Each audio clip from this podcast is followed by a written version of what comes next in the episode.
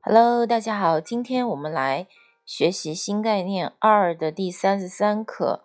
那么小紫是给你泛读一遍。OK，那么我们开始了。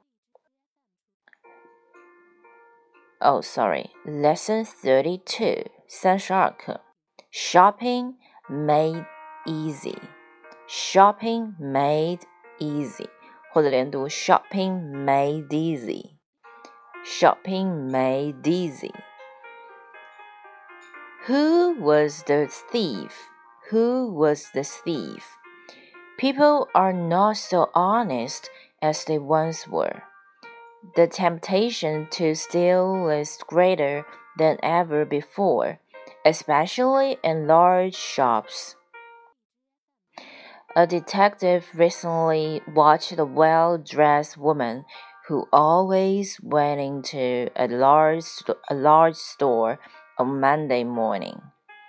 One morning, there were fewer people in the shop than usual when the woman came in, so it was easier for the detective to watch her.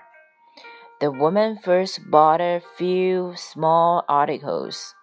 After a little time, she chose one of the most expensive dresses in the shop and handed it to an assistant, who wrapped it up for her as quickly as possible.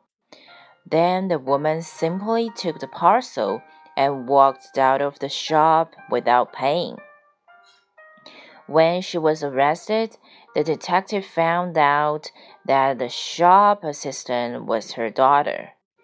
The girl gave her mother a free dress once a week. OK，你都听懂了吗？